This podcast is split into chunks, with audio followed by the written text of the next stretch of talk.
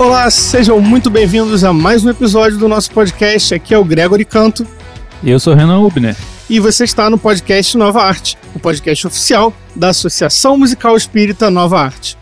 A Nova Arte é uma associação sem fins lucrativos que tem como objetivo apoiar a arte espírita, principalmente a música espírita.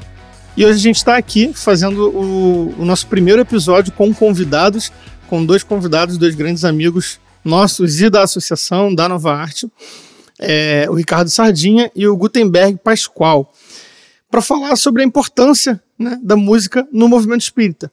A gente vai debater aqui esse, esse tema, né, que começa com uma pergunta, né, que é: vale a pena fazer música no movimento espírita? E a gente não vai responder essa pergunta direto, a gente vai bater um grande papo sobre ela e no final Vamos ver qual vai ser a, a, a conclusão, né, a resposta final desses nossos dois amigos aqui sobre essa questão. Lembrando aos ouvintes que esse papo está sendo gravado virtualmente, pois estamos em tempos de pandemia. Então a gente está usando os recursos que cada um tem na sua casa. Então é possível que vocês escutem diferenças no áudio aí em relação a cada participante, ok? Mas antes disso, vamos para os nossos recadinhos aí da Nova Arte. E hoje vamos falar mais uma vez aqui das nossas redes sociais. Para você que ainda não acompanha a Nova Arte nas redes sociais, a gente está no Instagram com o instagram.com/barra nova underline arte underline espírita. A gente está no Facebook, no facebook.com/barra nova arte. E a gente tem também contato por e-mail. Você pode entrar em contato pelo nosso e-mail, principalmente para falar aqui sobre o podcast. Né? A gente gosta de, de receber e-mail com feedback, sugestões possíveis pautas, temas. Então é contato arroba novaarte.org.br. E além disso, mais um, um recado: se você que está ouvindo a gente ainda não é nosso associado, ainda não faz parte da, dessa instituição, venha fazer parte conosco, venha se associar à Nova Arte, é uma oportunidade de colaborar para esse trabalho tão importante no movimento espírita. É, a gente tem informações sobre a, a associação nas próprias redes sociais, mas no nosso site www.novaarte.org.br você encontra o nosso estatuto, que fala sobre como a associação funciona, os objetivos, direitos e deveres dos associados, e um link lá com o formulário de associação para você preencher os seus dados e passar a fazer parte desse trabalho é, contribuindo inclusive financeiramente para que a Nova Arte continue e faça o seu trabalho, principalmente depois que a gente voltar, né, sair dessa situação que o mundo se encontra hoje, puder voltar a fazer evento, né, e, e atuar de maneira mais forte no movimento espírita. Então vamos lá, agora vamos começar a nossa pauta principal. Então hoje a gente vai falar um pouco sobre a importância da música, né, de forma geral, a importância da música espírita, da música do movimento espírita, como é que a gente, como é que se dá essa relação nossa com a arte, com a música principalmente. A gente está aqui com dois convidados muito especiais, como o Gregor já falou, o Gutenberg Pascoal e o Ricardo Sardinha. Vou convidar Guto, fala um pouquinho sobre você, se apresenta aí pro pessoal. Meus amigos queridos que alegria estar com vocês nesse podcast. É, meu nome é Gutenberg Pascoal, moro aqui na cidade de Nova Iguaçu, mas eu sou conhecido como Guto lá do interior, porque eu morava em Valença, né? Aqui nós atuamos no, na unificação do décimo Conselho Espírita e sempre com um violãozinho em cima do joelho fazendo música que a gente gosta muito de fazer no nosso movimento espírita. É uma alegria estar aqui, sobretudo porque a Nova Arte é um trabalho excepcional um trabalho que nós amamos porque fazia falta, era uma lacuna gigante que nós tínhamos no nosso movimento espírita, e a nova arte vem, vem trazer luz a esse espaço, esse espaço que nós tínhamos na, da falta de perspectiva e da falta de pessoas competentes como vocês atuando em apoio ao trabalho da divulgação e da arte no movimento espírita. Obrigado, Guto. A gente agradece mais uma vez por ter aceitado esse nosso convite para esse primeiro episódio né, com, com convidados aqui no nosso podcast. E tenho certeza que vai ser uma conversa muito legal sobre a música e vocês vão ter muito a acrescentar para a gente. Agora eu vou dar as boas-vindas aqui ao nosso segundo convidado de hoje, Ricardo Sardinha. Vamos lá, meu amigo, se apresenta aí para o pessoal. Fala, meus amigos, boa tarde. Que alegria em revê-los, reouvi-los, estarmos, né, mesmo virtualmente juntos Bom, eu sou conhecido também como Ricardo Gomes da Costa, né? O vulgo Ricardo Sardinha. E eu atuo na arte espírita desde os meus 17 anos, ou seja, 1981. Né? Já tive a oportunidade de conhecer muita gente, vivenciar bastante coisa. Também atuo como expositor, né? E já há alguns anos tendo a felicidade, como o Guto falou, de conviver muito proximamente com o trabalho da Nova Arte, né? De sentir literalmente na pele enquanto não só enquanto músico, mas quanto enquanto a pessoa que assiste, né, que consome esse material, o quanto de importância que tem, né, como divisor de águas, eu diria, na música espírita. Né? Então, com muita alegria que eu estou aqui hoje, agradecendo bastante esse convite, essa oportunidade de a gente estar refletindo um pouquinho sobre esse tema tão importante para todos nós.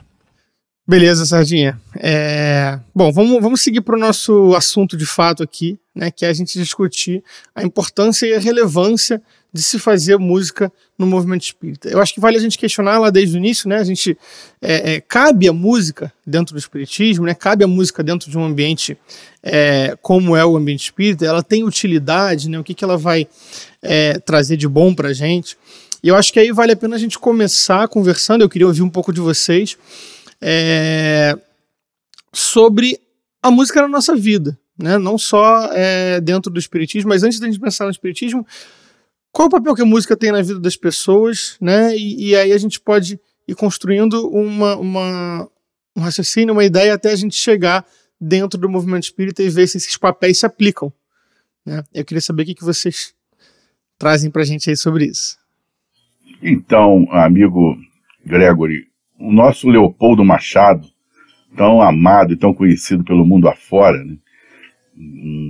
Defensor do movimento de juventude, da boa música, ele fez esse questionamento num documento que foi impresso no movimento espírita.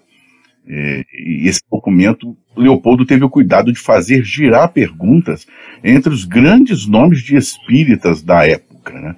Esse documento se chamou Um Inquérito Original, a gente ainda encontra em alguns sebos esse documento, que ficou sendo um, um, foi impresso num opúsculo, e o nosso Leopoldo perguntava sobre isso. Tem cabimento música no movimento espírita? Isso tem a ver com a nossa praxis, né? tem a ver com o nosso cotidiano. E, incrivelmente, lá pelos idos do ano de 1950, quando circulou esse papel, essas perguntas circularam, é, Leopoldo teve respostas favoráveis e contrárias à, à, à, presença da música. Então, naquela época ainda existia dubiedade. Hoje me parece que, embora algumas instituições espíritas ainda não aceitem muito bem, ou melhor, não utilizem muito bem a música, porque a música é uma grande ferramenta pedagógico-doutrinária, nós vemos que uma aceitação, é, que a aceitação está num percentual muito maior.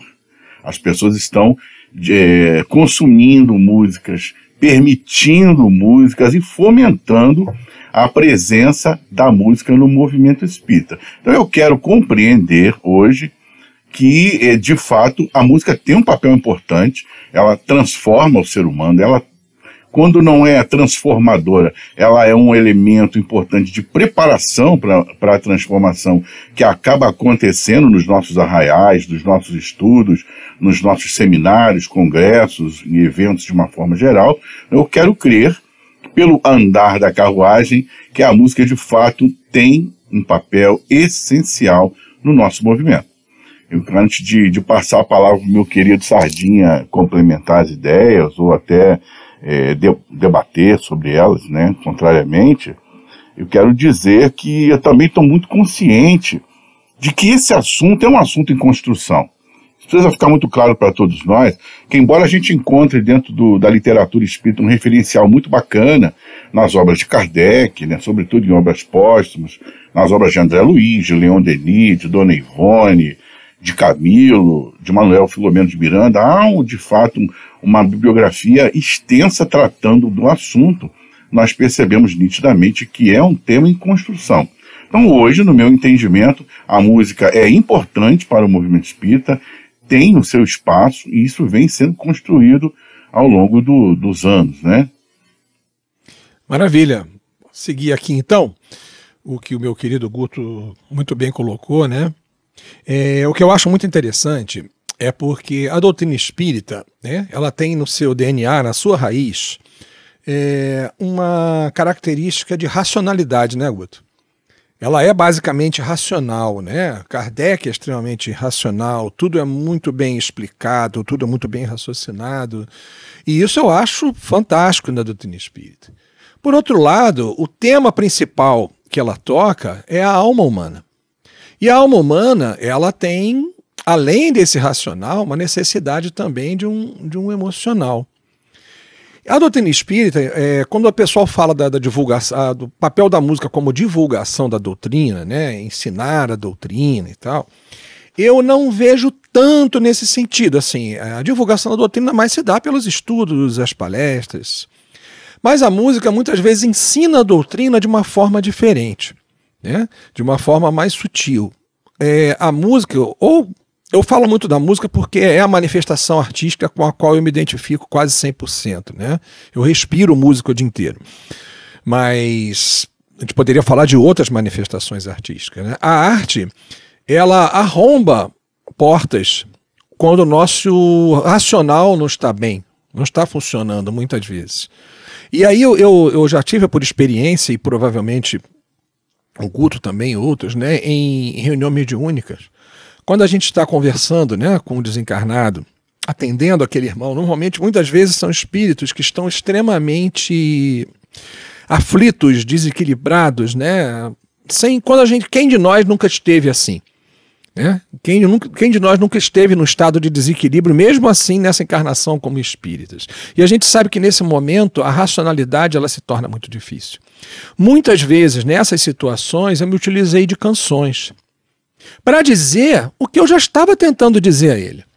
Se você pegar friamente a letra da canção, ela vai dizer para ele o que eu já estava tentando e ele não conseguia assimilar. Mas quando a gente embala isso dentro de uma harmonia, né, dentro de uma, uma melodia e tudo que envolve aquela música, ela como que arromba a porta, sabe? Ela entra com o pé na porta e quase todas as vezes, para não dizer todas, eu fui bem sucedido quando eu me utilizei desse expediente. Eu, então eu conversava com os espíritos com o violão do meu lado. E de vez em quando eu olhava para ele, acho que é a hora de você trabalhar. Pegava o violão e falava: olha, tudo bem, eu vou cantar uma música para você. E aí você tem canções, né, como Confia, como Mar da Vida, como Alma da Maria Elza, que vão trazer conceitos é, é, doutrinários de uma forma sutil. Que o mais, o mais importante né, é que a doutrina espírita, para nós, ela seja inspiradora para o nosso processo de transformação, que vem de nós mesmos. Então, quando uma, uma canção né, nos fortalece o ânimo, nos faz refletir sobre a nossa forma de, de, de agir, sobre isso tudo, ela está nos inspirando a uma atitude. E aí é que eu entendo que a arte, e aí nós estamos falando especificamente da música, cumpre muito bem o seu papel. Falei demais, é, não?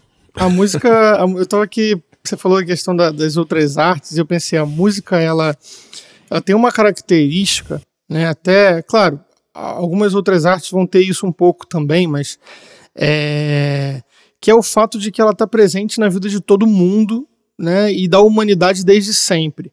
Né? Não, não só, se a gente abrir aqui um pouco o nosso raciocínio para falar não só de espiritismo, não só de religião, né? nada disso, mas da vida de todo mundo, né? afetando a vida até do, do de quem é totalmente ateu, digamos assim, né, materialista, é, todo mundo. É difícil você achar alguém, por exemplo, que fale assim: não, eu não gosto de música, não, não tem nenhuma música que me toque, que seja importante na minha vida, que tem um, todo mundo tem isso.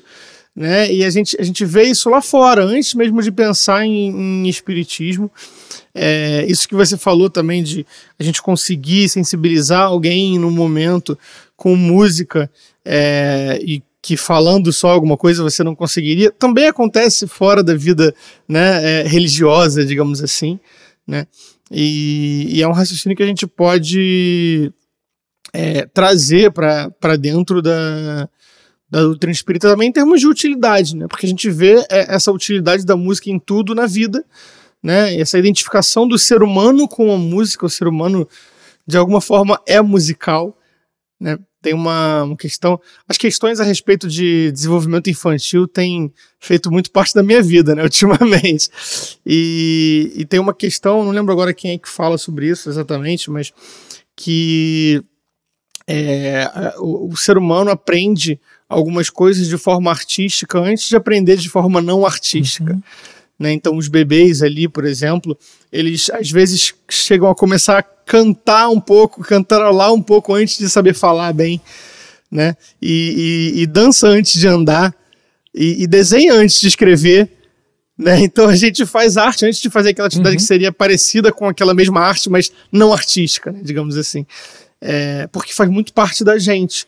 E, e, se a gente tem isso mesmo fora dos movimentos religiosos, né, a gente também vê ligado a outros movimentos religiosos. Né, assim como é, é, a gente vê que a própria Igreja Católica, né, que é a religião que em muitos países, inclusive no nosso, é a, a, dominante, digamos assim, tem uma história de relação muito próxima com, com a música e com músicos, né?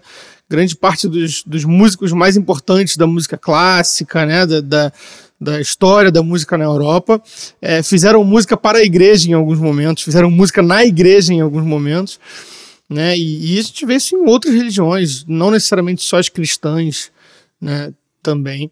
É, a música está sempre, sempre presente. Inclusive, Gregory, é, fazendo esse apanhado histórico, você pega aqueles povos mais antigos, né, quando você não tinha ainda o hábito, nem acho que nem a capacidade de você registrar as coisas, eles passavam a história do próprio povo, né, é, através das canções, né, que iam sendo ensinadas para os filhos. Então, essas canções que eles, alguns chamavam de sagas, né, eram ensinadas, eram passadas e elas que contavam a história, porque é muito mais fácil você absorver esse conhecimento através de uma canção do que você ficar decorando, né, um texto ou uma história. Aquela canção ali, ela vai fixar, né? Muito bom. É, eu já ouvi sobre isso que você falou especificamente sobre os povos nórdicos, mas nórdicos tem povos que também isso. fizeram isso e a gente faz até hoje, né? Tem muito Sim. professor de, às vezes, ensino médio ali, que está ensinando algumas matérias que às vezes são difíceis de memorizar, que usam músicas, fazem paródias, coisas, porque até nessa hora de fixar as coisas, a música ajuda. Sim, né? com certeza. O Gregory trouxe para a gente aí a, a questão da, da arte impressa na vida, né? Desde um momento em que o bebê eh, faz as suas primeiras notas, ele as faz cantando, ele trouxe uma figura muito bacana. Eu me lembrei aqui do movimento do universo, né? Os planetas girando em suas órbitas, girando na órbita dos seus sóis, promovendo ali um balé impressionantemente harmonizado no universo e ao mesmo tempo esses movimentos produzindo sons inaudíveis para nós, com a nossa pouca capacidade, mas produzindo uma música, o nosso pró próprio corpo físico em movimento, o sangue circulando, o coração ditando o ritmo, nós somos totalmente musicais e rítmicos, né? Então isso está presente realmente em todos os lugares e seria impossível, de fato, nós acreditarmos que a música não tem espaço.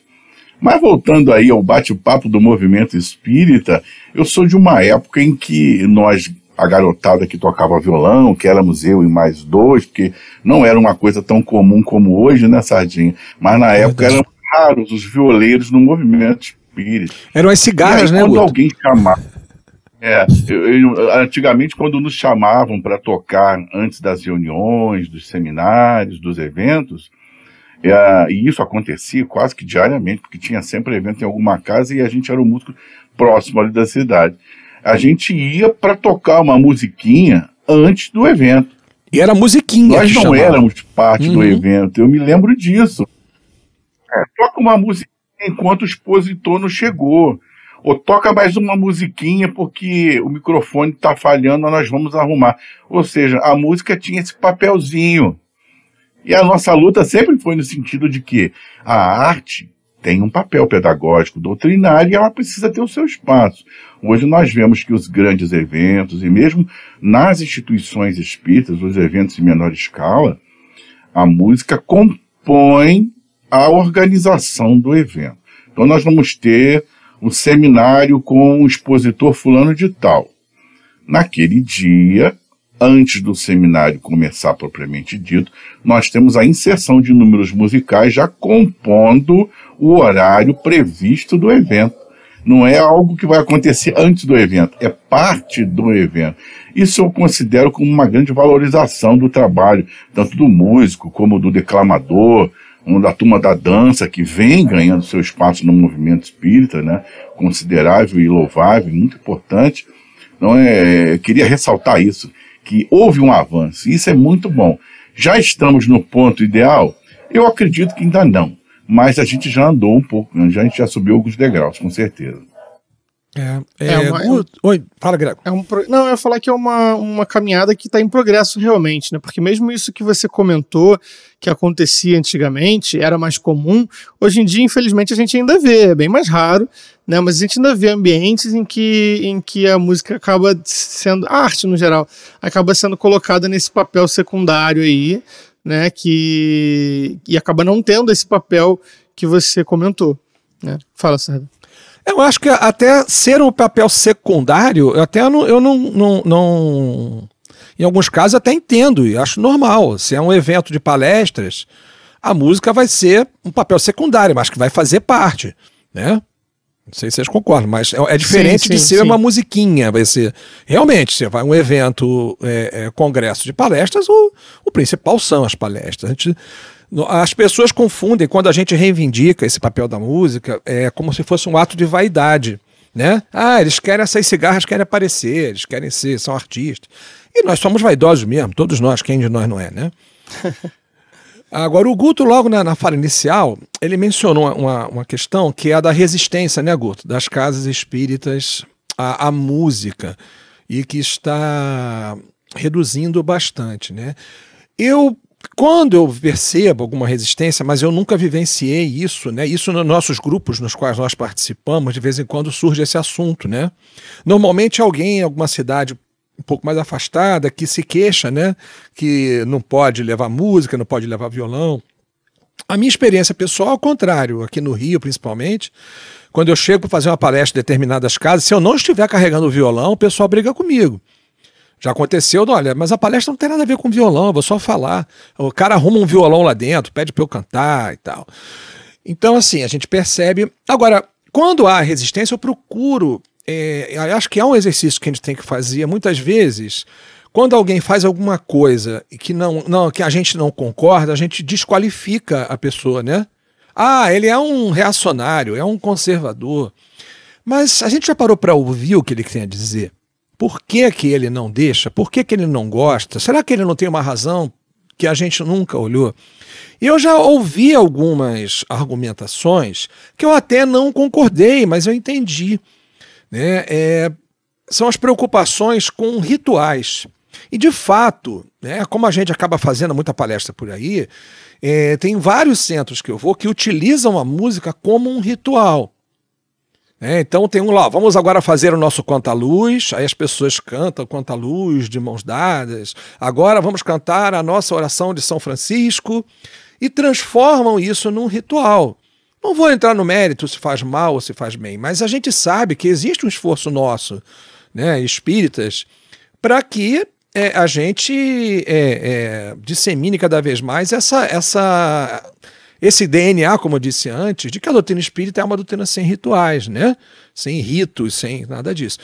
Então as pessoas ficam com medo de que a música seja usada como um ritual. E aí acaba, como o pessoal fala, né? Joga a água da banheira com o neném junto, né? É, ou seja, com, por causa desse medo, você deixa ou proíbe a utilização de uma ferramenta, de um recurso extremamente importante. Então eu já é, acho que cabe a gente. Numa, pensei até numa, numa, analogia aqui, porque tem tantas outras coisas nas casas espíritas que acabam virando rituais, né, e as pessoas acabam não combatendo, né? Daqui a pouco vai proibir passe, vai proibir prece. Claro que não vai, mas, uhum. mas Aquela luz azul. Que, é, pois é. E, não e pode ter, deixar de ter a lâmpada azul. Exatamente. Só para falar uma coisinha aqui com isso que o Gregory falou, né? Acho que nós também temos um pouquinho de, de responsabilidade nisso em alguns momentos em que, é, que acontece isso. Eu frequentei uma instituição há pouco tempo que, quando eu chegava com violão, me pediram para tocar antes das palestras, era sempre assim: toca a música tal. Aí eu tocava. Quando terminava, toca a música tal, era sempre aquela, né? E aí, devagarzinho, eu fui assim: olha, Eu vou tocar uma outra hoje. Ah, mas a gente está acostumado, tem que é. ser aquela. Toca a canção prece, toca quanta luz. Vira um hábito na cabeça da pessoa que você tem que estar tá tirando devagarzinho, desconstruir a ideia, como você colocou muito bem, né, Sardinha? A ideia ritualística. Quer dizer que se eu não tocar quanta luz, o espírito não desce. É, esse é que é o ponto, Guto. Eu já, já estive em casa espírita que tem hino e que no início de todas é. as palestras, no início de todas as reuniões públicas, a casa inteira canta a capela o hino uhum. da casa espírita. É, a questão em si é, não era o fato de cantar, isso não, não faz, aquele negócio não faz mal. O grande perigo é isso se tornar a peninha do Dumbo, né? Lembra por que, que a, vocês assistiram Dumbo? Acho que sim, né, criança? Faz tempo. Eu não pois lembro é. da história da peninha, não. a peninha do Dumbo era o seguinte: o Dumbo, quando ele começou a voar, sempre que ele voava, ele estava com uma peninha na tromba. Então ele entendia, na cabeça dele, que ele só conseguia voar com aquela peninha. Aí teve uma vez, no meio do espetáculo, a peninha caiu. Aí a peninha caiu, ele entrou em pânico, achando que não conseguiria voar, porque ele não estava com a peninha. Então, o risco desses desses condicionamentos, como bem falou o Guto agora há pouco, é a gente entender o seguinte: olha, se não tiver música, a reunião não vai. Não, gente, se não tiver música, tudo bem, faz sem música. Né? Se não tiver, não sei o quê, pô, esqueci de fazer a prece. Gente, não fez a prece, toca o barco. É a gente é, é, criar dependência com essas coisas. Existem coisas que são úteis e existem coisas que são imprescindíveis. Né? A música é extremamente útil. A gente, olha, o cara que toca violão não veio, não vai ter reunião pública. Não, peraí. Né? Não, não pode chegar nesse ponto. Agora, Guto, eu passo por isso também na Casa do Caminho. Eu, tenho, eu era obrigado a tocar Confia toda terça-feira. Pelo menos eu Confia, né? Que é uma música. É uma música totalmente né? top, né?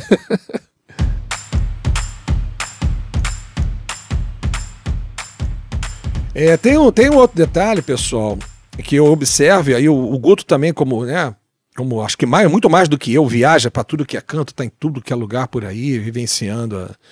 É, uma coisa que eu observo que, é, que me preocupa e que eu também ainda não consegui encontrar uma, uma saída, uma, uma solução, né?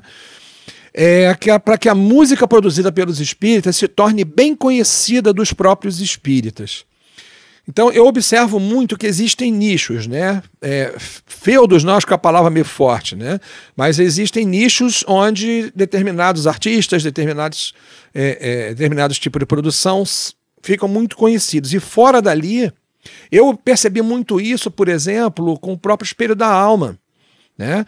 Então, o espelho, eu sempre tive essa visão, né? Eu até brinco que eram os Beatles do movimento espírita, né? Era um negócio assim para mim universal, né? O espelho da alma e tal. E que a, minha experiência mesmo tocando nos eventos do Nova Arte, né? Aquele povo todo. Mas quando a gente começou a sair um pouco para tocar em alguns outros lugares, por exemplo, em Três Rios, sabe? É, o, acho que o Renan estava com a gente lá, não foi, Renan, em Três Rios? Quando a gente tocou. Com espelho, com não. Com espelho. Não? Ah, não, não, foi não. Bom, é, tava Luiz Roberto mais um. O pessoal não conhecia nada, cara. Nada. Do Rio de Janeiro, aqui, do lado, né? Não estou falando nem do Nordeste. E com esse negócio da pandemia, a gente começa a fazer palestra, a gente começa a viajar pelo Brasil, entre aspas, né? Então você é entrevistado e faz palestra o pessoal do, do Piauí, Porto Alegre, tudo que é canto. E aí eu percebi, por exemplo, quando eu estava conversando com o pessoal lá do, do Piauí mesmo, quando eu falei e toquei algumas canções do Alan, cara. Né? Alan Filho, para nós aqui é o nosso, né, é um dos, dos mais conhecidos. Nunca tinha ouvido falar no Alan. É, e a nós fica aqui... achando né, que alguém vai conhecer. Eu acho que é. existem pouquíssimos trabalhos que são de fato conhecidos a nível nacional. Uhum. O principal deles é o GAN. Né? O GAN, o Tim é, Vanessa também tem uma, é, uma divulgação também. grande, né? Ah, mas assim, a, a penetração do trabalho do GAN me espanta, assim, porque é engraçado porque aqui no Rio a gente não, não consome tanto. Né? E eu já, já estive em outros estados Mas, que, que, não é. são Goiânia, não são Goiás, desculpa, e, e já vi que o pessoal consome muito GAN em outros lugares, muito mais do que a gente aqui. O GAN no Rio até que é bastante. O Maurício disse que é um dos lugares que mais ficou impressionado com o pessoal cantando assim. Eu tenho um ponto para trazer né, nesse aspecto. Eu, eu, eu acho que o, realmente o GAN é, é essa, é esse fenômeno nacional, né? Mas eu quero trazer um aspecto agora que a gente não pode esquecer. Nós temos grandes produções, temos letras belíssimas, mas e a qualidade desse trabalho? Como é que isso chega lá na ponta? Isso é um outro ponto que a gente precisa conversar com o movimento musical espírita, né? com, a gente, entre nós aqui. O tipo de música que a gente faz. Porque quando eu ligo meu, minha, mídia de vídeo ou de áudio, que eu quero ouvir uma boa música ou assistir um bom clipe, o que, que eu tenho à disposição nessa, nessa mídia? Né? O que está lá para eu ver? São os clipes do Tim Vanessa, são os clipes do Gun, e aí dá para dar uma catada em alguma coisa. Mas se eu quiser assistir, por exemplo, um clipe do Hércules Mota, com a qualidade do Gun, porque o Hércules, para mim, é indiscutivelmente um músico excepcional. As letras são belíssimas, toca muito bem, uma voz muito doce. Agora, cadê o clipe dele? Tá lá, tá lá na mídia? Eu vou encontrar? Eu vou encontrar a, a música do, do Papo de Amigo? Eu vou encontrar a música.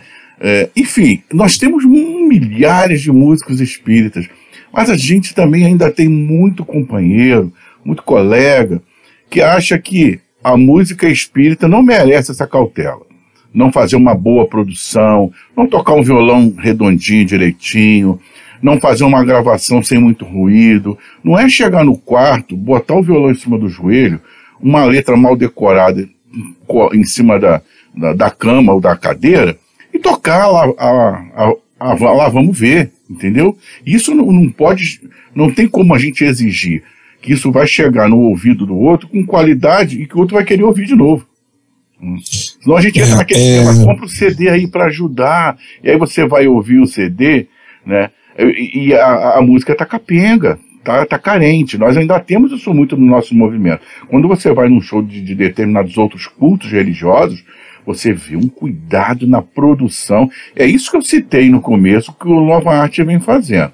Não é uma caixinha de som no palco com um microfonezinho de vender laranja no caminhão que vai fazer música espírita. Você tem que ter um bom chure, um, um, um, mesmo que seja um leção, ligado numa boa mesa, numa caixa que não fique chiando nem dando microfonia. Esses cuidados vão fazer chegar lá na ponta um produto que as pessoas queiram ouvir, queiram conhecer, né?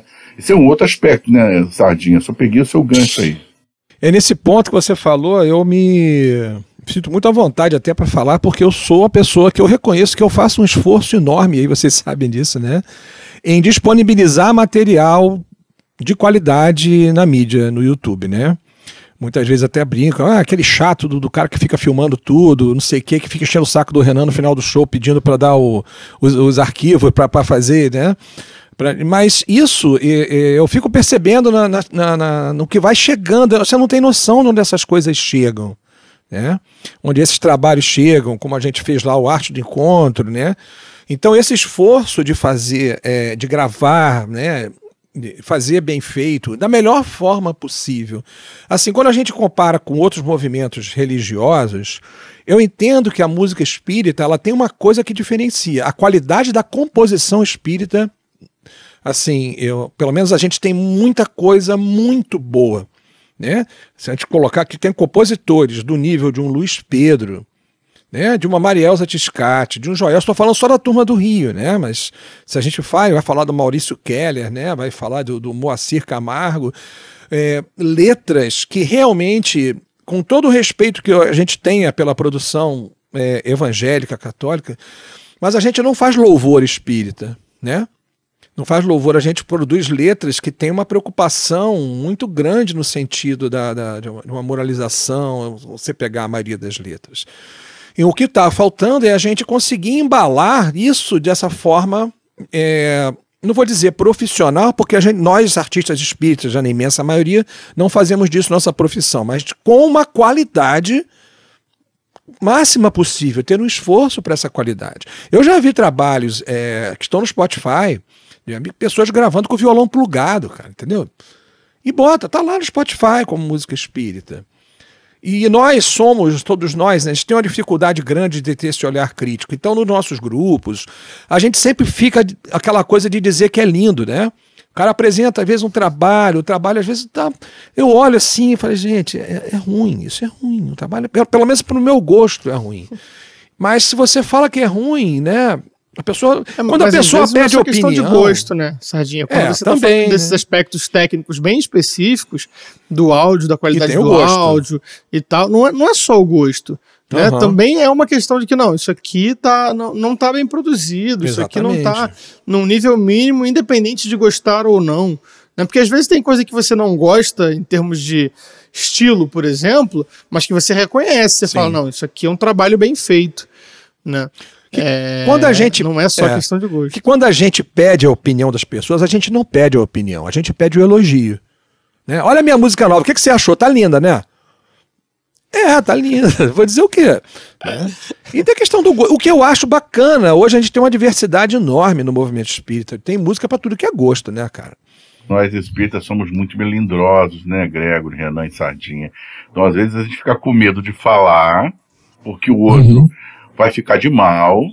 Se você fizer uma crítica ao que a pessoa compôs ou, ou- ou montou, ou, por outro lado, às vezes a gente mesmo fica se sentindo melindrado quando alguém chega e fala: olha, você precisa melhorar. Eu tenho dois casos interessantes na minha vida, apesar de não ser um músico exímio, não tenho grande formação nessa área. E, mas eu, eu me lembro de um jovem que chegou para mim, eu coordenava a equipe de música da Comércio, e o jovem chegou para mim e falou assim: eu, eu fiz uma música, eu amei a minha música. Eu mostrei para o meu irmão, que também é músico, e ele pediu para mostrar para você. Aí eu já fiquei preocupado. Passou a bola, hein? Aí ele botou o violãozinho lá no joelho, num cantinho lá da quadra do, da comédia, lá no encontro de jovens, e começou a cantar a música. A música era uma coisa terrível, né? não, não tinha melodia, não tinha harmonia, a letra era. E quando ele terminou, eu falei assim: olha, a gente precisa fazer alguns ajustes para a música poder ser divulgada aqui no evento.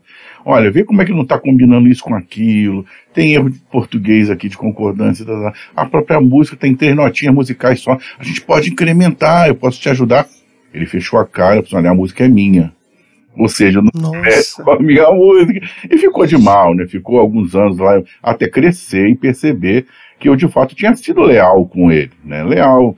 E eu tive um outro caso muito interessante na época que eu coordenava um coral que eu recebi, eh, nós montamos um encontro de corais lá na cidade de Volta Redonda e um amigo que era maestro de um coral trouxe uma bolsinha de CDs e me falou assim, olha, esse menino lá da minha cidade, ele fez esse CD para ajudar o centro. É um menino muito bom. O trabalho dele é, é assim, ainda está aprendendo. Mas ele fez com muito boa vontade. Ele faz tudo em casa. Ele imprime CDs em casa, prensa.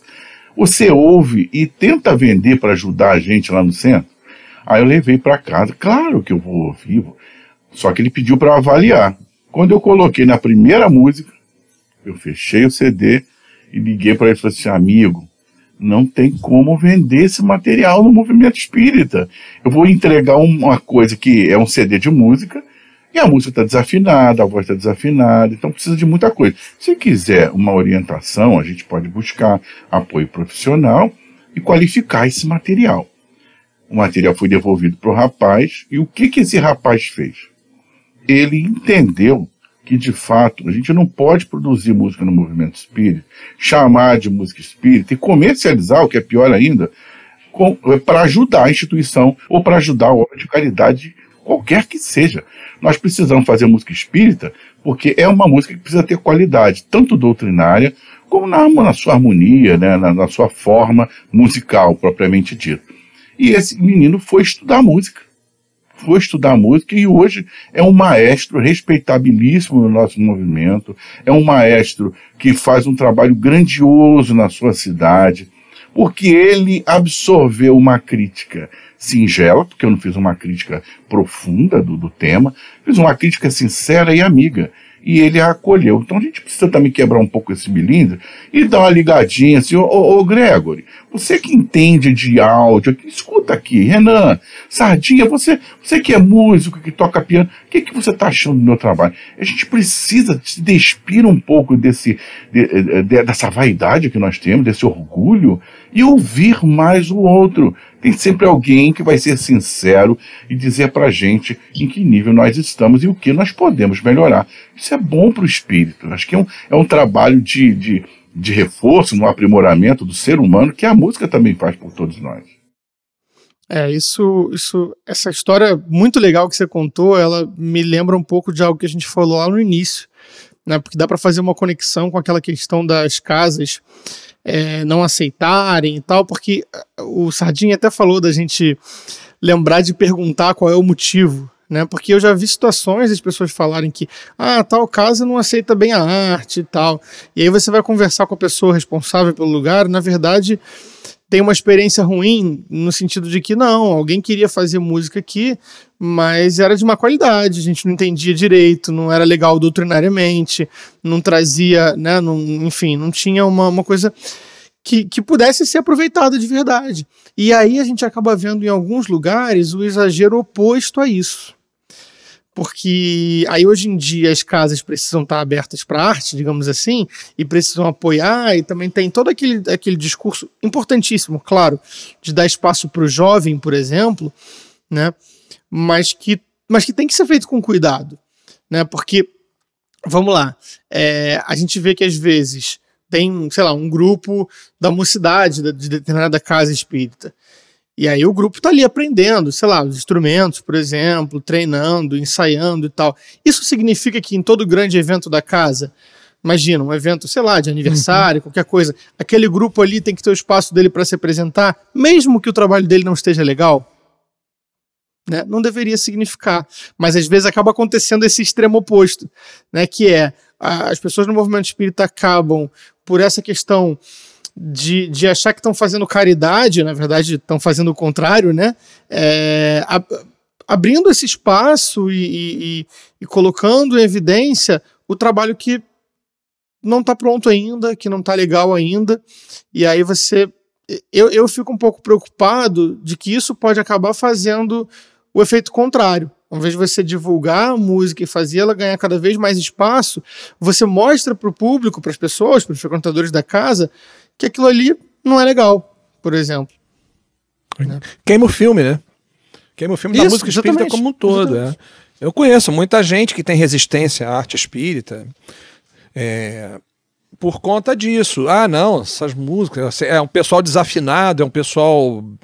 Sei lá. Porque viu uma pessoa cantar assim, né? E acha que todo mundo vai cantar daquele jeito, né? É aquele negócio, né, Grego? Se a gente só visse o Ribamar jogar futebol, a gente achar que todo jogador de futebol era e não, você ainda passa um recado ruim para as pessoas que querem ser esses músicos, querem fazer esse trabalho. Porque se qualquer coisa é aceita e aplaudida por caridade, uhum. digamos assim, né? É uma caridade meio mais ou menos, é, ele não precisa se aprimorar, não precisa estudar, Sim. né? Eu acho que isso é, é, um, é uma grande trava no movimento espírita. Foi para mim, pessoalmente, como músico, essa, essa coisa de, de do sarrafo ser muito baixo e de qualquer coisa ser aceita, foi uma trava para mim por muito tempo para conseguir evoluir, porque ali já estava bom, já estava agradando, então para quê, né? Achava que já estava bacana. É verdade. Eu quero trazer um outro ponto também, sabe, meus amigos? Eu vejo muito assim. Quando você vai a, a um evento espírita, eu não sei que também porque eu sou professor, sou da área pedagógica, então a gente tem a questão do foco. Assim, você vai fazer uma feira de ciências, então você precisa estar na escola com cartazes sobre a ciência, os, os estandes todos focados no ponto principal, a temática precisa ser exaltada, né? Então, se você vai fazer um evento circense, ele também tem os seus motivadores ali, as suas figuras, as suas cores e tal. Quando você vai a um evento espírita, o que, que você espera encontrar num evento espírita? Espiritismo. E aí eu quero trazer uma outra questão. Eu tenho ido a alguns congressos espíritas, né, aí pelo Brasil afora, e a gente chega num determinado evento, é, na, quando chega a parte musical ou até do próprio teatro, nós encontramos ali é, elementos que não tem nada a ver com o espiritismo. Eu fui esses dias a São Paulo, ah, antes da pandemia, evidentemente, e quando lá cheguei, é, é, o, o, evento estava maravilhoso. E chamaram então uma cantora que ia fazer uma apresentação. Dona de uma voz belíssima. Só que ela não cantou nenhuma música espírita. E ainda teve o cuidado de cantar músicas que contradiziam os próprios princípios que a gente estava ali defendendo e estudando. Isso desmotiva a mente. complica. Tem um encadeamento lógico para o pro processo educativo que se, você precisa ter o, todos os elementos. Né? Por exemplo, um evento espírita tem que ter uma recepção composta de pessoas espíritas. Né? O, a, o, o, o, livro que vai ser o, o, o tema do, do evento precisa ser espírita. A fala precisa ser de espíritas, porque é um evento espírita. Aí entra a música, a cantora canta a música do Roberto Carlos, que é linda, o homem. Um certo dia um homem esteve aqui. Só que no final da música, ela fala que Jesus vai voltar um dia para cobrar, meio que ele plantou e vai voltar para ver se a semente germinou. Na nossa concepção, Jesus nunca foi. Né? Jesus nunca foi embora e nos, nos deixou abandonados aqui. Aí você vai vendo que várias outras canções enxertadas no nosso movimento espírita não tem nada a ver com a doutrina que a gente profetiza, que a gente professa, né? com os ideais que nós a, abraçamos. Isso é um outro cuidado que a gente precisa ter, porque a gente sempre debate assim: será que a gente deve trazer músicas não espíritas para os nossos arraiais, para a nossa casa espírita? Depende. Depende. A gente já utilizou em um, um evento espírita música de, de Milton Nascimento, música do 14 bis, mas é um ponto focal. Você tem um ponto ali, um corte dentro do evento que o tema é Brasil, coração do mundo, pátria do Evangelho, e você vai estudar esse foco, e num determinado momento você vai cantar Ivan Lins, um novo tempo, né?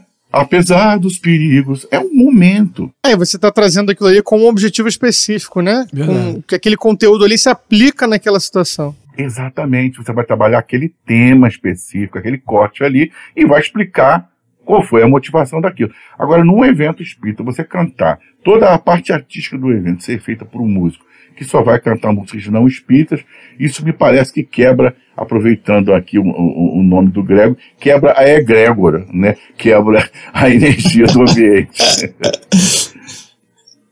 Vamos procurar o dicionário lá para entender o que é egrégora, mas tudo bem. É, foi a namorada do egregore. Ai, meu Deus do céu. Queria aqui propor uma, um exercício pra gente, de surpresa. Uh, da gente pensar para onde a gente está indo com isso tudo, né? Com a, com a música no movimento espírita. Se a gente tem caminho para expandir, se a gente consegue penetrar mais uh, os espaços, os centros espíritas. A gente vê que tem muito lugar, a gente que sai é, tocando em muitos lugares e vai fazer som também, no caso da Nova Arte, em muitos lugares. A gente vê que muitas vezes ou pelo menos em algumas oportunidades as pessoas não conhecem nada daquilo. Em algumas vezes as pessoas não conhecem, não sabiam nem que existia música espírita. Então, será que a gente tem caminho para expandir? Será que a gente está indo para algum lugar? E olha, uma vez eu fui fazer um estudo numa mocidade e aqui no Rio, acho que era na Penha, não sei exatamente o centro, e, o pessoal não conhecia nada, nunca tinha ouvido falar, nem nesses, é, vamos dizer assim, medalhões nossos aqui, né? Falando de Marielza, de Joelson, Alan Filho e tal. Nem isso. Então, o grande desafio, como eu coloquei antes, é como fazer isso se tornar conhecido, porque hoje já existe uma produção fonográfica que não existia, né? Sei lá, décadas, né? Talvez a Marielza teve o primeiro passo quando fez o Arte do Tempo de produzir um CD, né?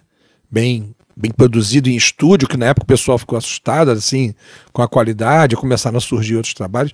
Hoje você tem uma oferta grande, cara, né? Uma oferta grande de, de, de diversa e tal e que as pessoas não conhecem, não buscam. Hoje as pessoas não precisam comprar o CD, né? Muita gente hoje acessa as, as plataformas digitais e às vezes não sabe que dentro delas existe arte espírita, né? Eu acho bem complicado, eu também não sei ainda como resolver isso, não. Eu acho que uma coisa que a gente não pode é, esquecer de comentar é uma coisa meio assustadora, né?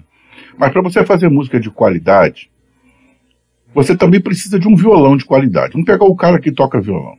Tem violão que você compra numa loja por 200 reais e o violão não vai tirar o som que você precisa. Então, e tem violões que custam 3, 4, 5, 10 mil reais. Que quando você toca, ele vai fazer notas musicais diferentes, vai soar de um jeito diferente. Da mesma forma com o microfone, da mesma forma com o estúdio, você pode comprar um gravadorzinho de mão e colocar ali, ou gravar no som do próprio computador, você vai ter a qualidade X. Se você buscar um estúdio equipado, você vai ter a qualidade Y. Se a gente sabe onde a gente quer chegar, nós precisamos conversar também sobre os meios para se chegar nisso. Por que, que quando a gente assiste um show dos músicos evangélicos, a gente fica de queixo caído? Outro dia eu fui a uma, a uma cidade do Norte Fluminense, fomos jantar e passamos numa praça, estava tendo um show de, de, de música gospel. E eu parei para ouvir. É claro que a letra estava dizendo umas coisas que eu não concordava bem, mas aquilo que eu estava vendo era de fato um espetáculo de altíssimo nível, de altíssima qualidade. O guitarrista estava tocando numa Gibson estava ferindo as cordas de uma forma maravilhosa. O som que eu estava ouvindo estava me fazendo bem, estava lavando a minha alma o baterista tocando numa bateria maravilhosa. Então eu estava ali bebendo a música, sentindo, sorvendo aquele maná, né? Então a gente precisa pensar no, no movimento espírita que determinadas questões elas precisam de recursos financeiros. E o movimento espírita tem medo de falar nisso. Com certeza. Você Com pega certeza. os livros antigos e pega os livros mais modernos. Pega da Federação Espírita Brasileira. Pega lá a primeira edição do Nosso Lar com capinha de papelão amarelada e pega o nosso lado da versão atual. Foi feito um investimento financeiro para aquele livro ficar bonito, apresentável e seguir o modelo de marketing do mercado atual. Então a nossa música, enquanto a gente ficar fazendo na salinha dos fundos da casa espírita, eh, jun- juntando para gravar com um gravadorzinho no meio da sala, nós vamos ter músicas com a qualidade questionável. Então é preciso pensar assim, na minha casa tem um músico. Eu preciso ajudá-lo nesse trabalho, estimulá-lo. Eu vou deixar assim, você se vira, vá trabalhar, ganhe o seu dinheiro, compre o seu violão com os seus primeiros 10 mil reais. Depois, com os seus segundos 10 mil reais, você compra seu, seu- suas horas de estúdio e vai fazer o seu CD por conta própria. Depois você vende e dou o dinheiro para o centro. Porque se você vender para ficar com dinheiro para você, que foi você que investiu, você vai ser condenado no fogo do inferno. Então vende e devolve o dinheiro para o centro. Então é um negócio meio louco, uma conta que não fecha de jeito nenhum. A gente precisa pensar e Não falar, falar com os dirigentes espíritas, falar para eles disso e dizer para assim, vocês precisam mudar o pensamento. Porque se você quer trabalhar com o jovem, dar espaço para o jovem, e a arte é uma ferramenta pedagógica doutrinária, você não pode fazer uma peça sobre Jesus e falar assim, amanhã cada um traz um lençol de casa, que vai ser a roupa do cristão antigo, ok?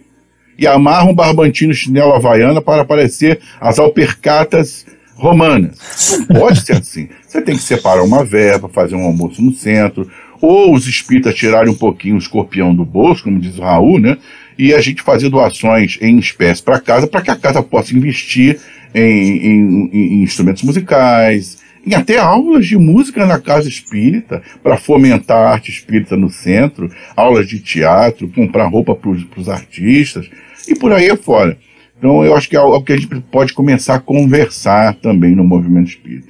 Tirar esse, esse véu negro do, eh, do dinheiro, que fomenta boas ações também, quando bem utilizado. Com certeza, Guto. Concordo demais com, com, com tudo isso que você falou.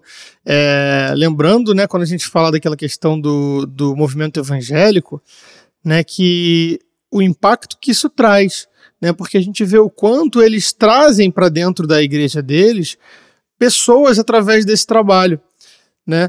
É, ou seja, a música, né, mostrando mais uma vez aquilo que a gente falou lá no início, lá atrás, a música, se bem feita, se bem trabalhada, produzida, divulgada, ela pode chegar nas pessoas e, e, e no caso nosso da doutrina, né, poderia levar o consolo da doutrina para pessoas que nem conhecem o Espiritismo ainda e poderiam, através da arte, conhecer e depois chegar e, enfim, se aprofundarem mais na doutrina, etc. Né, Essa questão do dinheiro também que você falou, assim, é, é, é um tabu que eu acho que está sendo vencido aos poucos. A gente já tem hoje algumas, né, como é o nosso caso aqui da Nova Arte, algumas outras instituições também que é, declaradamente pedem dinheiro para conseguir funcionar. Olha, precisamos de dinheiro para fazer isso, isso e isso. Né? O nosso caso aqui da Nova Arte é um. A gente pede para as pessoas se associarem, virem fazer parte, contribuírem mensalmente para a gente ter dinheiro, porque a gente tem que comprar equipamento. É o único jeito de fazer. Né? E, e, tem outras instituições que hoje já fazem isso também. A gente não tinha um tempo e ainda tem gente criticando, com certeza. Né? É, está justamente Nova Arte, porque se a gente tivesse, quando Nova Arte surgiu, que é uma ideia que eu tenho certeza que foi intuída pela espiritualidade maior, tenho certeza. Se a, quando o grupo que começou a conversar sobre Nova Arte tivesse surgido com a ideia, a gente precisa de dinheiro para comprar equipamento. O nosso coração está aqui, nossa formação, nosso interesse, nossa boa vontade, nós vamos doar o nosso know-how. Mas com o nosso know-how, nós não vamos comprar um microfone Shure, nós não vamos comprar uma iluminação profissional, né?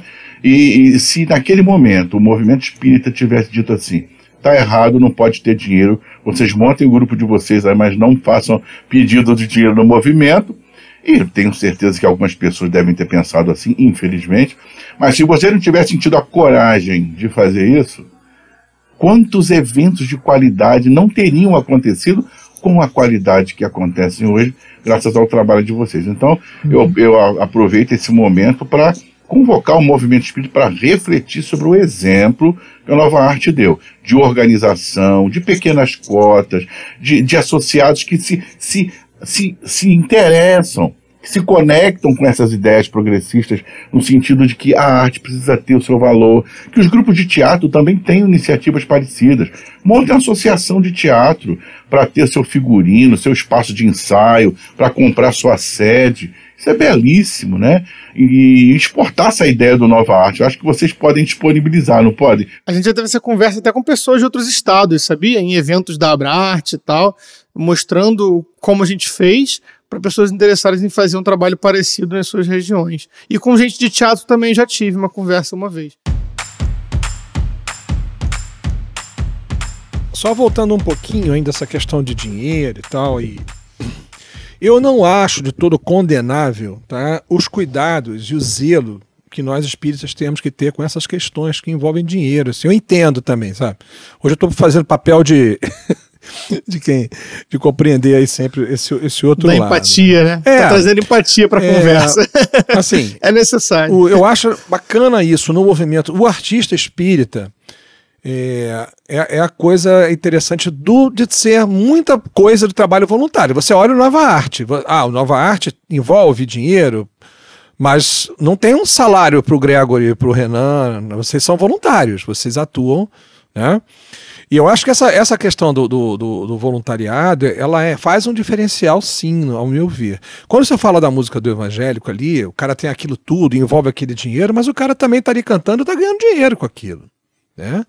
Nós buscamos, e aí essa discussão sempre rola, de vez em quando sai briga, né, Guto, nos grupos, lá por conta dessas discussões. Em geral, quase totalidade do artista espírita é, opta por um trabalho voluntário, ele não faz daquilo uma profissão. Tá? Agora, você tem produtores, e nós temos hoje produtores que são extremamente qualificados e são espíritas. Né? Posso citar nomes aqui, né? que você tem o Luiz Henrique, que é um dos que eu mais gosto, tem o Rômulo Gomes, que vivem disso. É o trabalho deles. Né? Então, ah, não, então não posso fazer um trabalho espírita, não tenho. Ele tem que fazer e vai ter que cobrar por aquilo. Eu imagino até que eles façam normalmente até condições mais, né, mais favoráveis e tal, mas é, é o trabalho deles, é diferente. Agora, quando a intenção é, o problema é o seguinte: como é que eu vou tentar definir isso? Eu sempre estou discutindo esse assunto. O risco da, da profissionalização aí, a palavra é essa, de você ser um músico espírita profissional, é quando você tem que optar por um caminho artístico no qual é o seguinte: olha, se eu for por esse lado, eu vou vender mais, eu vou ganhar mais dinheiro. Embora eu faça uma música de pior qualidade do ponto de vista da doutrinário, da sensibilização. E se eu for pelo aquele outro, eu não vou ficar. E aí, tudo bem, você pode até trocar, ou não um dinheiro, mas ganhar notoriedade, ou fama, ou o que seja. Quando você tem que pesar isso, você o, o resultado final acaba sendo comprometido. E como eu disse antes, pelo menos na minha visão, lógico, eu posso estar errado, mas eu vejo na música espírita, pelo menos a música que eu consumo, né, que eu que eu gosto, uma qualidade de composição diferenciada em relação às outras manifestações, né, que sejam evangélicas, católicas, eu vejo uma profundidade melhor nas letras, na, na própria construção das músicas, nas harmonias, eu, eu, eu vejo uma composição melhor. Né? E acho até, inclusive, às vezes você consegue fazer um trabalho de qualidade, mesmo sem muita estrutura. Né? Você pode ter um ótimo trabalho violão e voz, mas que seja feito um violão e voz com qualidade, bem cantado, bem tocado, né, com um violão microfonado, né, você pode fazer um piano e voz ou que seja, é, para que não se perca o foco, né? O foco para mim é a obra. É a obra, é, é o que aquela obra quando eu falo a obra, é a letra, é a música, é a harmonia. O nosso papel enquanto músico, né, é embalar aquilo e entregar para a pessoa da melhor forma, de que a, a, proposta original daquela composição consiga alcançar o que ela pretende, que a gente atrapalhe o mínimo possível. Né? Então, às vezes, se eu me preocupar muito, às vezes aí acontece, eu até me flagro né, com performances musicais muito elaboradas. Às vezes você está tocando mais preocupado na pessoa achar que você toca bem ou canta bem do que no, é, em fazer com que aquela música se torne melhor, né? O Tuca, é, né, o Tuca Alves, nosso querido Tuca, é, para mim é sempre uma, uma experiência muito boa conviver com ele nas produções, né? E ele fala muito com isso, olha, Sardinha, o importante é a música ficar bonita, né? Não é importante eu fazer um solo aqui de, de 1.500 notas por segundo, sair daqui o cara dizer o fulano toca pra caramba. Não, se não ficar bonito, não interessa. Né? Tem que tocar, tem que chegar na pessoa. Não interessa eu estar tá cantando, eu me esgoelar e fazer aquele vozeirão para as pessoas saírem daqui, ficarem impressionadas. Mas se às vezes eu tenho uma preocupação profissional, se eu tenho que impressionar alguém do ponto de vista técnico, com o interesse que seja de, de ganhar dinheiro tal, eu posso desvirtuar esse caminho. Eu não sei se eu estou me fazendo entender ou se eu estou. Sim, sim. Acho que, é um, acho que é um bom contraponto nessa questão mesmo. Mas acho que a, o ponto que o Guto falou da questão do, do dinheiro é mais em relação a gente conseguir fornecer as condições necessárias para o trabalho acontecer com qualidade. O caminho que o pessoal tem seguido, que eu tenho visto, que tem me parecido ser bastante razoável, que é o do financiamento coletivo. Né?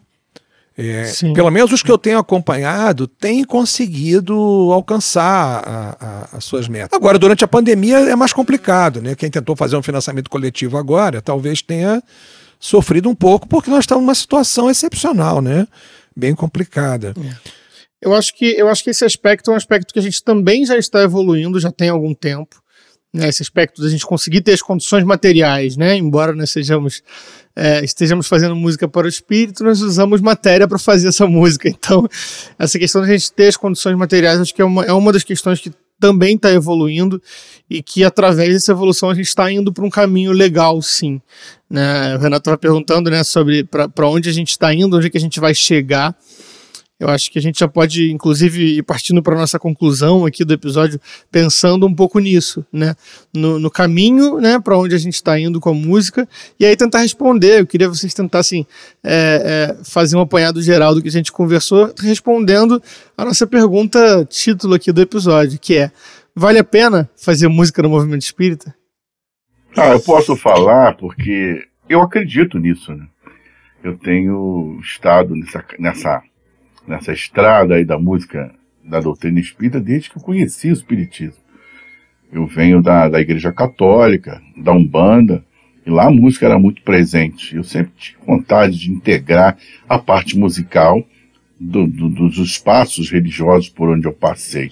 E quando encontrei a doutrina espírita, eu percebi que, além de ser é, o ideal que eu buscava tanto, também tinha música.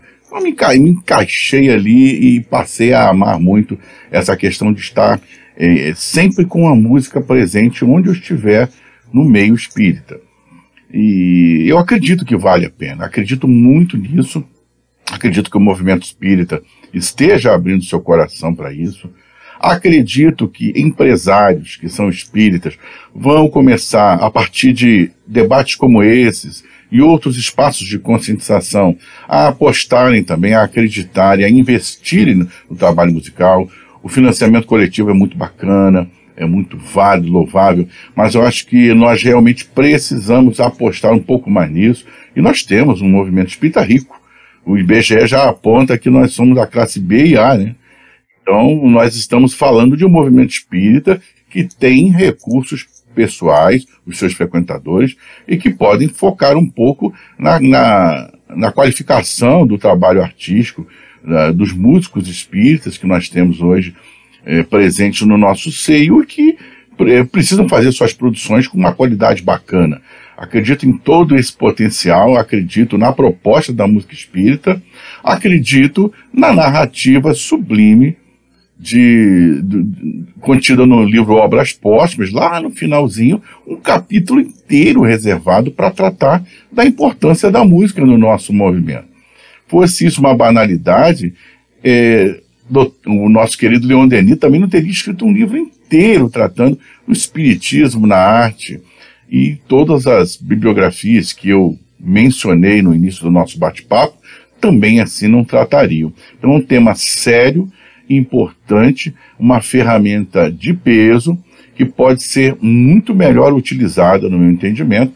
Acredito que vale a pena investir na música espírita e o músico espírita que está começando a sua trajetória no movimento, não desanimo com tudo isso que a gente está falando aqui em termos de qualidade, grandeza, altas produções. Não vamos começar como nós todos aqui começamos, com violão no joelho, sentado na mocidade espírita tocando violão.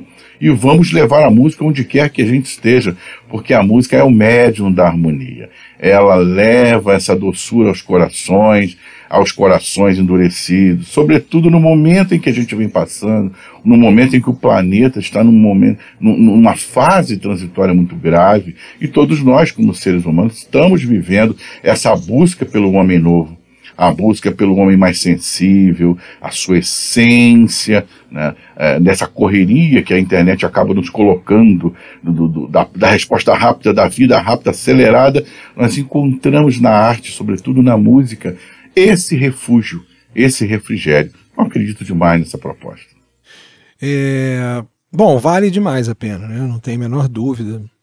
Eu até estava, Guto estava falando, estava lembrando aqui, o, todo o material que eu produzo, né, tanto gravações ao piano, né, quanto materiais de vídeo, eu cedo para o Clube de Arte, para TV Nova Luz, falo, olha, usem à vontade, eles têm usado bastante. E tem uns vídeos que eles têm feito, não sei se vocês já viram, que são música música espírita, alguma coisa para o ambiente. Não sei se vocês já viram lá, do Clube de Arte, né? Fica passando um monte de paisagem bonita e, e as minhas gravações ao piano rolando ali. Inclusive, que eu fico, eu sou muito chato comigo, às vezes eu fico ouvindo, falei, cara, nem tá bom isso, podia botar um cara melhor para tocar aí, Mas eu, eu, peguei um primeiro vídeo desse, tinham 2 milhões e pouco visualizações, eu comecei a olhar os comentários, eu não consegui ler todos, tantos comentários que eram. E aí eu vou começar a ter uma noção de onde um trabalho tão, ao meu ver, aqui singelo, um negócio que eu sento ali no piano, gravo rapidinho, né? E para mim, no meu caso, é até custo zero praticamente. Onde é que isso vai parar? Então você vê pessoas ali do norte do Brasil, pessoas fora do Brasil, falando do efeito que aquela música está proporcionando para ela no momento, pessoa dizendo que estava doente e que melhorou, né? O Eduardo Barreto conta que ele colocava todo dia, né, o toque do recanto lá para a mãe dele, né, que tinha Alzheimer e, e, e ela ficava melhor e tal. Então, às vezes a gente produz um negócio e a gente não tem noção, né, é, do quanto aquilo vai tocar alguém, às vezes, do outro lado, para uma pessoa só, que tenha lá um minuto de paz por conta de um trabalho que a gente né, tenha produzido, eu acho que tudo isso já vale a pena. Né? Tudo isso já compensa. Independente de reconhecimento, eu não estou preocupado se o cara que está lá no norte está sabendo que fui eu que toquei aquele piano ou não fui. Isso não é o que. Não é, o, não é o ponto para mim, mas saber que aquilo chegou lá no interior, não sei da onde, e fez bem para alguma pessoa. Isso tudo já faz o trabalho valer a pena. Com certeza. Acho que, acho que com essa conclusão a gente encerra muito bem o assunto. Né? Renan, não sei se você quer adicionar mais alguma coisa aí. Não, acompanha o relator, tá tudo certo. Então é isso aí, gente. A gente assim fecha esse nossa, essa nossa pauta. Foi um papo muito bom. E vamos partir para o nosso próximo quadro aí do episódio, que é o Nova Arte Indica.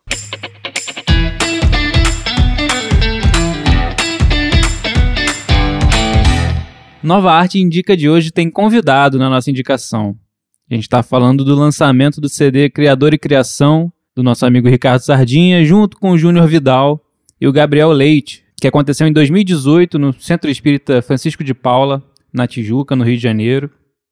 A gente está com o link na descrição do episódio. E foi super legal, a Nova Arte fez o som, fez a luz. E o Sardinha lançou esse vídeo no canal dele no YouTube super bonito, com várias câmeras, com, com edição de áudio. Tá super legal, super vale a pena de ver. Trabalho lindo com piano, sopros né, do Gabriel Leite, sax, é, flauta e voz do Júnior. É, é um trabalho bem legal mesmo. E é bom que para quem está ouvindo aí não conhece bem o trabalho da Nova Arte, né? É um dos eventos que a gente participou, a gente ajudou nessa, nessa questão aí de sonorização, iluminação, então é um vídeo que vai, vai ajudar a conhecer um pouco de como é esse trabalho, né? Além de, para quem não conhece, conhecer também o trabalho do Sardinha, né, do Júnior Vidal, que é um trabalho muito muito bom também. Quer falar um pouco sobre, sobre isso, Sardinha? Ainda teve convidados, né? Tiago Brito, Amanda Vidal, né? E o Robson Ribeiro estiveram lá também, né? Participaram de algumas músicas. Foi uma noite em homenagem ao Eduardo Barreto, né? Canção as canções do, do Eduardo. E ele esteve presente, foi bastante. Né? veio de Campos para assistir, foi bastante emocionante para nós estar com o nosso querido Eduardo Barreto lá. E se não fosse, né? A nossa nova arte ali junto, né? Como é que a gente ia conseguir realizar aquele trabalho, né? Lembrando que eu faço parte dessa equipe também, né? Eu sou editor sim, de vídeo. Sim, é. Com certeza. é, então é isso, gente. Vai estar lá no, na descrição aí do episódio e também nas nossas redes sociais o link. É, e depois, quem quiser se perder por lá pelo canal do Sardinha, fica à vontade também, que tem muito material, muita coisa boa em termos de, de música espírita. Bom, é isso. A gente agradece muito a você que está ouvindo a gente até agora. A gente agradece muito aos nossos convidados de hoje, Gutenberg Pascoal, Ricardo Sardinha. Foi um super papo aqui com a gente, falando da importância, da, dessa história e da, da importância que tem a música espírita para cada um de nós aqui, que a gente imagina que tenha para o movimento espírita também. Obrigado, Guto. Obrigado, Sardinha. Até uma próxima. Eu que agradeço a vocês por esse carinho de sempre, pelo trabalho belíssimo que vocês realizam. Nós queremos contar com a participação de todos agora no final de semana de 21, 22 e 23 de maio. Logo daqui a uma semana, nós teremos a nossa primeira Bienal Virtual do Livro Espírita. Estaremos aí nas, redes sociais, assistam pelo YouTube, acompanhem, teremos sorteio de, de brindes, muitos livros sendo doados e grandes, os maiores escritores do movimento espírita estarão presentes. São mais de 50 participações, além da participação de muitos artistas espíritas entremeando as palestras dos expositores que estarão lançando seus livros. Contamos com a presença de todos na primeira Bienal do Livro Espírita, 21, 22 e 23 de maio. Maravilha. Eu também gostaria de agradecer bastante o convite. Me senti muito honrado, muito feliz de estar aqui conversando com vocês, de, de revê-los, né? É, lembrando, quem quiser é, acompanhar um pouquinho do nosso trabalho, estão disponíveis nas plataformas digitais, né, no Spotify, Deezer, YouTube, dentre outros lá.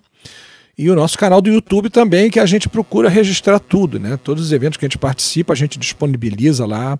Então, se você procurar ali, vai encontrar muita coisa bacana, muita arte espírita bem produzida, né?